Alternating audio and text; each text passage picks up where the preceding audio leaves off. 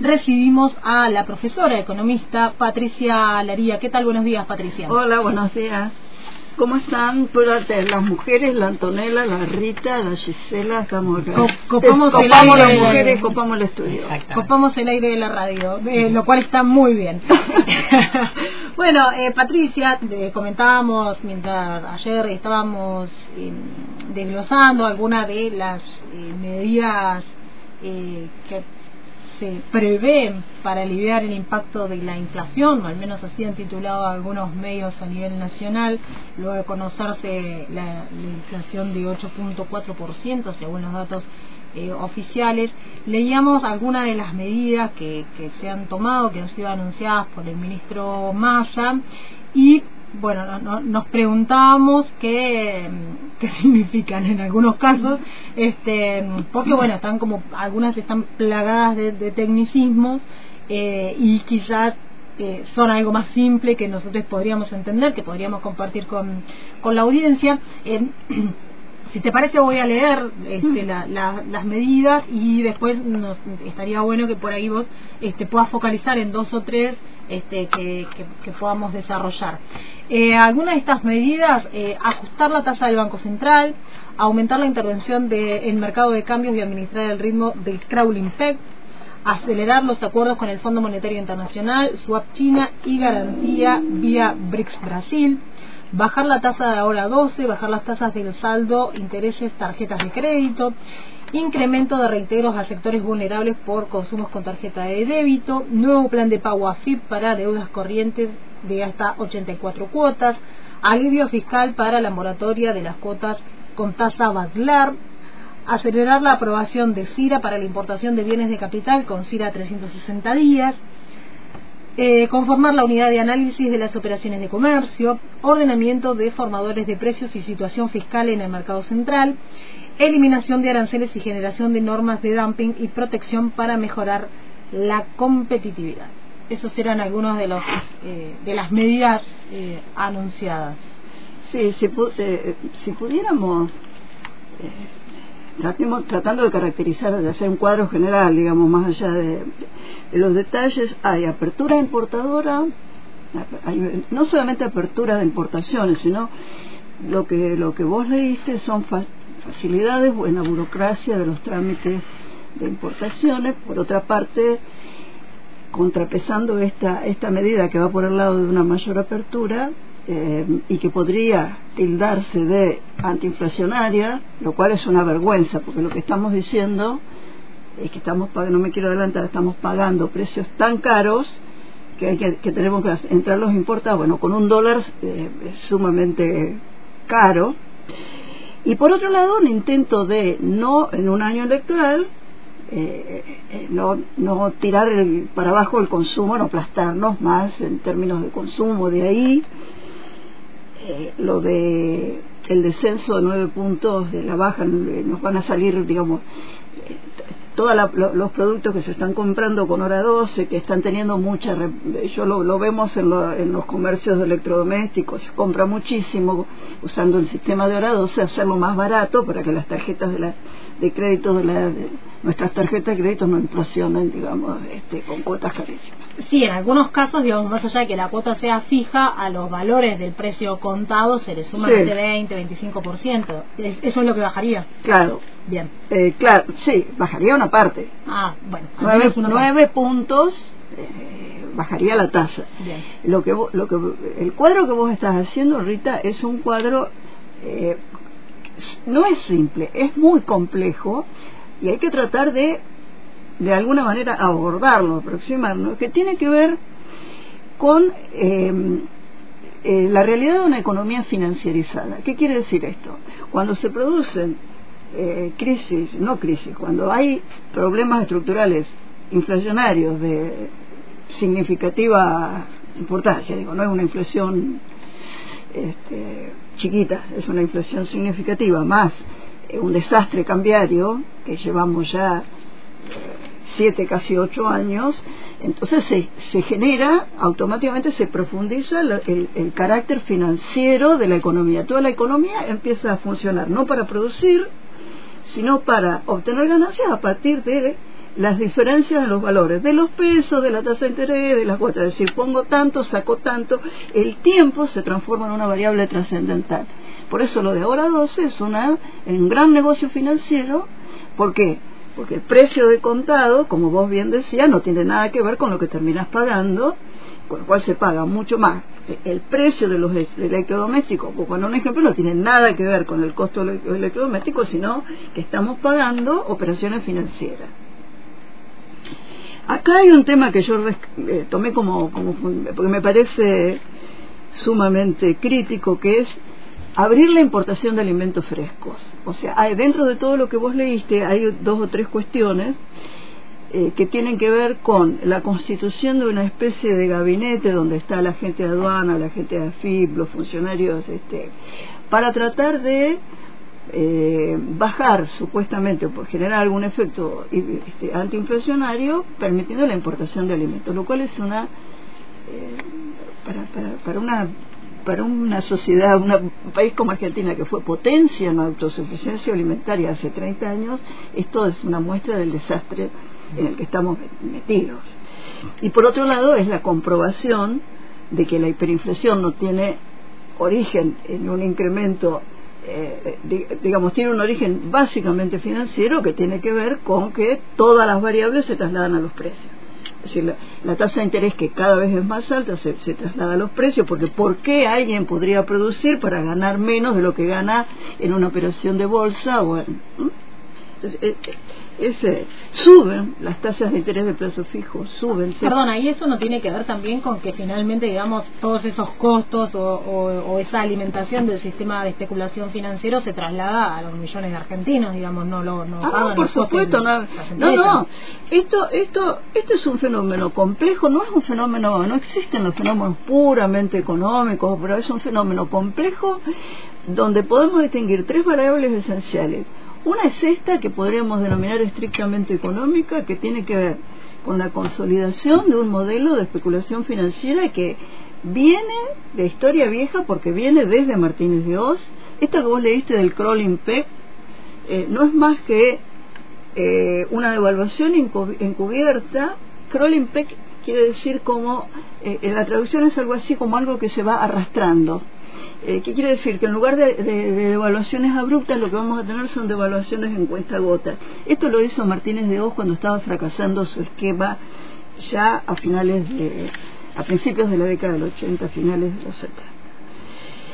Eh, entonces, eh, esta, esta, es la variable estricta, si pudiéramos, pero dentro de esto está la variable de poder la variable política que es parte indivisible de esta cuestión.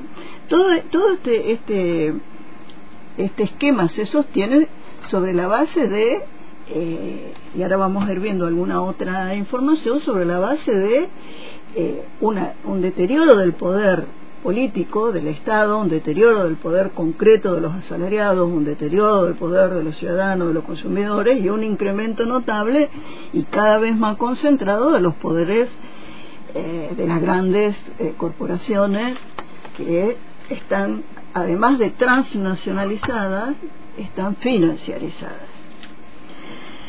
Entonces, eh, acá hay, yo saqué también una información que me parece que apunta a esta cuestión y que por eso puse lo del huevo de la serpiente, que es un tema que a mí me...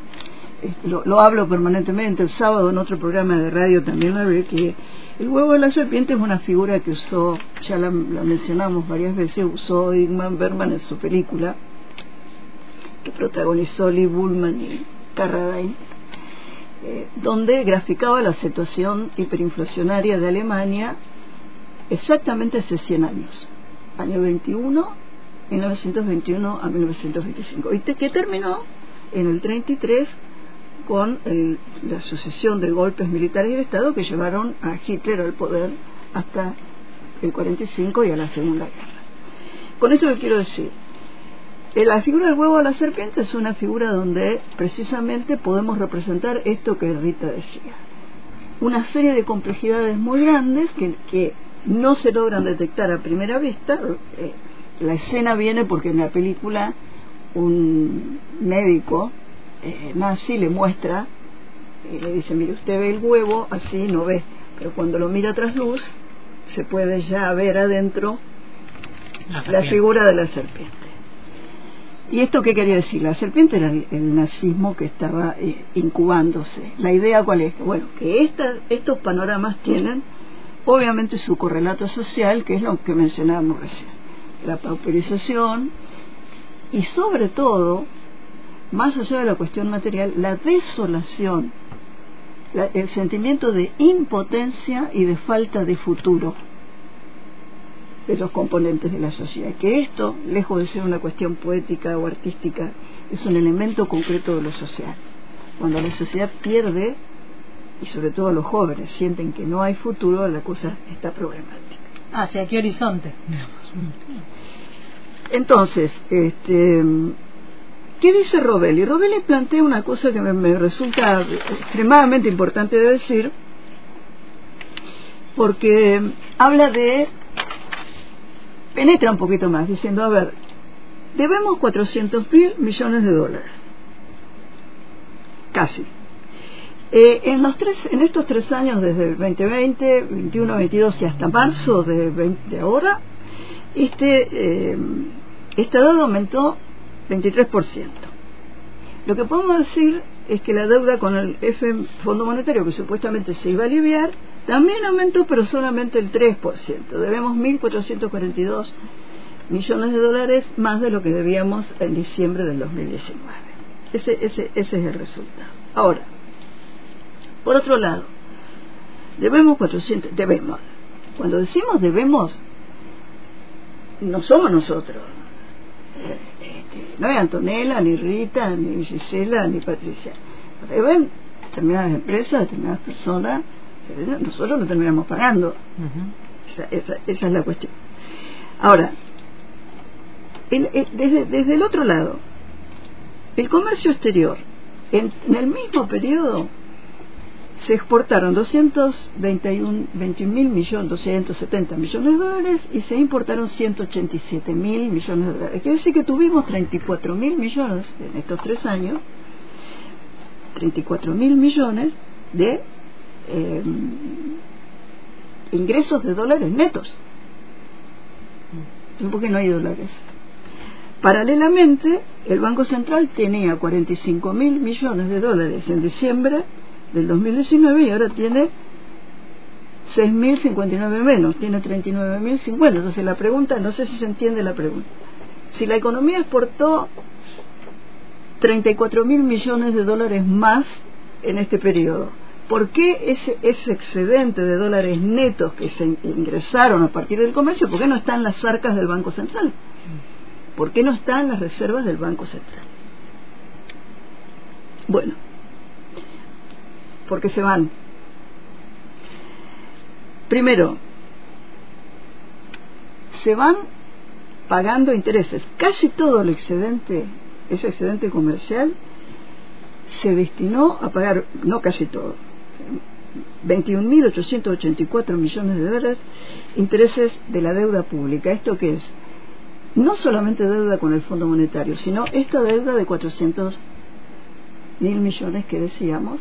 Quiere decir que más de la mitad, bastante más de la mitad del excedente comercial de los dólares que el Banco Central pudo haber obtenido eh, por, los exportadores que, ve, que cobran en dólares y liquidan las divisas, supuestamente, esto, esto fue eh, comentado por Cristina Kirchner, yo no recuerdo, hace pocos días, no sé eh, eh, si fue en su discurso. Em, ahora, ¿por qué sucede esto? Además, fuga, otra fuga. El Banco Central le vendió 18.070 millones de dólares a empresas para que paguen sus deudas. La pregunta es, eh, si una empresa debe X cantidad de dólares y tiene dólares en una cuenta en el extranjero, ¿por qué tiene que comprar dólares en el Banco Central para pagar esa deuda? Recién el 2 de mayo pasado se estableció, se implementó un sistema que se llama segmento de negociaciones bilaterales, donde se le va a permitir a las empresas, a una empresa que le dé los dólares a otra para no afectar los para que pague sus deudas, para no afectar las reservas del Banco Central. Ahora, acá quiero señalar la cuestión política clave. El 28, eso fue el 2 de mayo. El 28 de mayo, Arcor, la empresa Arcor, tenía que pagar 160 millones de dólares de una supuesta deuda que tiene. Arco, no sé si les digo, es la que duplica los precios sistemáticamente, aumenta los precios sistemáticamente, de todas sus marcas. Eh, además, Arcor, a partir de estas negociaciones, compró una parte de la Serenísima, con la cual avanzó más en la concentración del mercado lácteo, con lo cual tenemos más monopolizado el precio de la leche. Bueno, el Banco Central le vendió 64 millones a 228 pesos por dólar, cuando el dólar paralelo estaba a 470. O sea, el Banco Central le hizo un favor a la empresa Arcor vendiéndole dólares al precio oficial, 228 pesos por dólar, para que pague una supuesta deuda que era de la empresa, eh, porque si no tenían que ir al mercado paralelo a comprar a 470. Eso decía la empresa. estas operaciones son las operaciones típicas donde yo digo que se detecta el poder. ¿Por qué esto? ¿Por qué nadie puede decir no? La deuda de Arcor es de Arcor. Nosotros no le vendemos los dólares. Que vaya a comprarlo al mercado. No, bueno, amenazan. Dicen, bueno, te voy a comprar al mercado y te hago subir el dólar. Y estamos en la encerrona. Después hay otro, otro elemento que señala Robelli que es muy importante, que son los viajes, parece esta cuestión, pero son 17 mil millones, casi 18 mil millones de dólares que se fueron en estos tres años no solamente en viajes al extranjero, sino en fletes, lo cual es una barbaridad porque estamos nosotros, como no tenemos empresas nacionales que hagan transporte, no tenemos, por ejemplo, una flota nacional, que es una reivindicación que se viene pidiendo desde hace años por Horacio Tetamanti, la recomposición de la flota naval, para no tener que pagar los fletes en dólares. Bueno, después las empresas remiten utilidades, dicen, eh, yo gané tanta plata, la mando a mi casa matriz, 545 millones de dólares. Y después, acá viene la cosa, el Banco Central vende dólares a futuro. O sea, el viernes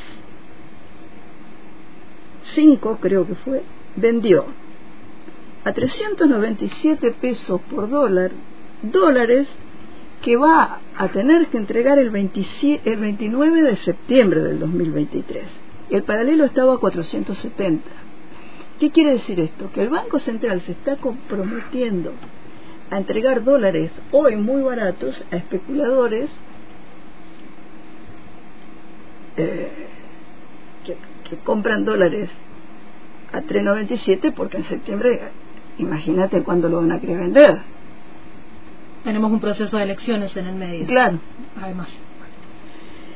Y por último tenemos 25 empresas, sino más cortito, que deben 4.331 millones de dólares de exportaciones que han hecho y no las han liquidado. Em, es decir, el Banco Central tendría que tener muchas más reservas en dólares de las que tenía, de las que tiene en realidad. Eh, y gran parte de estas más allá de los detalles, yo lo que quería compartir hoy es, no sé si se, si se entiende, es cómo esta tramoya, porque esa es la palabra, cómo porque Rita anuncia, lee las medidas económicas así, ¿no? En frío, vos lees y decís tal cosa, tal cosa. Bueno, detrás de todo esto, debajo de todo esto, que la población percibimos como políticas, como decisiones políticas, en realidad lo que hay son todas estas tramoyas. El resultado de todas, cuando digo tramoyas, ¿qué quiero decir? Negociaciones de poder. entre unos y otros. Eh, y después termino con algo, eh, todo esto de Horacio Robelli, este, yo lo único que hice fue tratar de sistematizarlo, un gran economista que tenemos en Argentina que escribe en el cohete a la luna. Eh, fíjense, tramoya, otra tramoya. Se está importando soja de Brasil. ¿Cómo? ¿No un buen imperio sojero? Se está importando Ojo, se está importando a través de la terminal portuaria que era de Vicentín, una empresa que está con una cantidad enorme de juicios de, acciones penales, pero que ahora la usa Motor Molino Sagro de Pérez Compán. Entraron el 4 de mayo 30.000 toneladas de soja de Brasil. Aparentemente, eh, la pregunta es, ¿soja de Brasil? ¿Para llevar a dónde? ¿Para exportar a dónde? ¿Por qué de Brasil? Fíjense que al mismo tiempo que se importa soja de Brasil, son impresionantes la cantidad de camiones de Tecta Robelli y barcazas por el Paraná que se desplazan con soja. Entonces la pregunta es, ¿qué están haciendo? Están sacando soja de Argentina, en negro, por el Paraná que no controla nadie. La llevan a Brasil y después la hacen como que la importan desde Brasil. ¿Se entiende lo que estoy diciendo? ¿Cuál es la explicación? Nosotros tenemos sequía. ¿Alguien controla que esta soja sea realmente de Brasil? ¿Quién controla todo esto? Porque las denuncias sobre el Paraná, eh, Mempo Rinelli, es que el Paraná es tierra de nadie.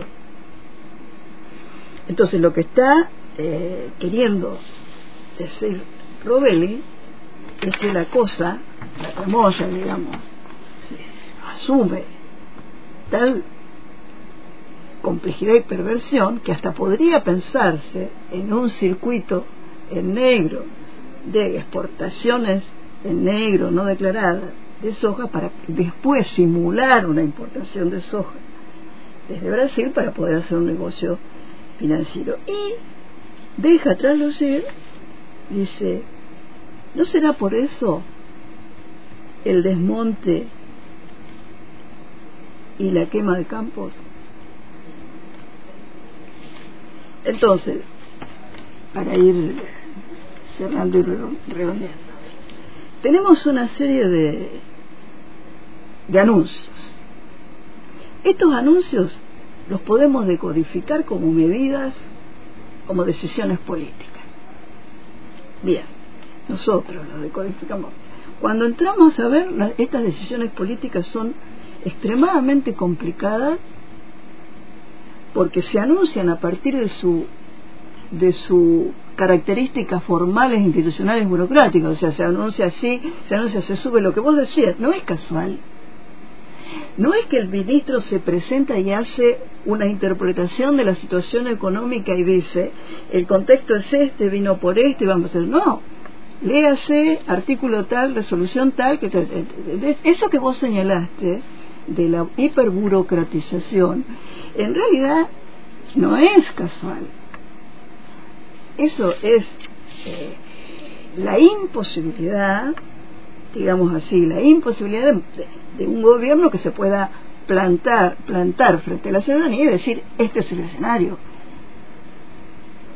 Y no enunciar cinco números de decreto o veinte números de decreto que no entiende nadie.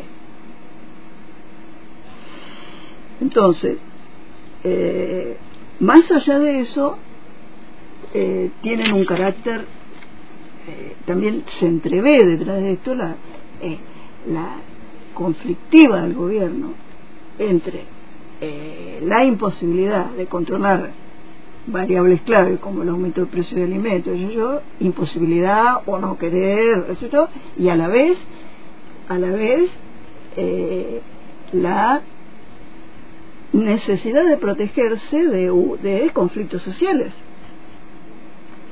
la necesidad de protegerse de conflictos sociales que pueden venir, digamos, si los alimentos siguen subiendo, si la, eh, este, ¿no? Entonces todo este colchón de la hora 12 y todo eso viene, viene para... Una salida por la tangente. Claro. Eh, y en el fondo, o sea, más en el fondo todavía, eh, lo que tenemos son, lo que tenemos es una realidad de disputa fuertísima de poderes, de poderes transnacionalizados y eh, el intento de, eh, de la política de conciliar de alguna manera aquello que es imposible de conciliar porque eh, es imposible conciliar con quien con, quien procede de la manera que esto que, que, que Robelli describe ¿no? cómo conciliarse se transforman, eh, eh, los poderes desafían al gobierno a una persecución. Es decir, ¿cómo haces para, para el Paraná?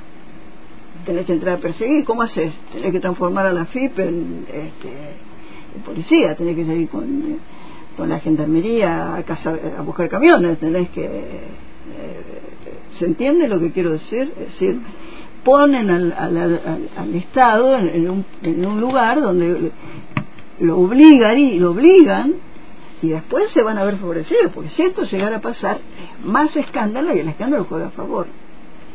Entonces, es el típico manejo de un año eh, electoral en un, en, un pésimo contexto. Patricia, ¿qué nos vamos a ir escuchando? Bueno, yo elegí un tema de John Lennon, que John Lennon yo creo que se lo escribió a Yoko, donde le declara, le dice para variar, le declara todo su amor, qué sé yo. Pero a mí la frase, porque el tema se llama Volviendo a empezar, él dice, nuestra pareja, él y yo, siempre estamos como volviendo a empezar, a pesar de que hace mucho tiempo que estamos. Entonces a mí me hizo acordar esto. Siempre estamos como volviendo a empezar. Just like starting over. Es como volver a empezar otra vez. Starting over. Precioso, ¿eh? Muchas gracias Patricia por acercarte hasta la radio y bueno y, y discutir con nosotros este, todas estas cuestiones económicas que trasvasan el, el papel o los puntitos esos que vemos como medidas económicas. Muchísimas gracias.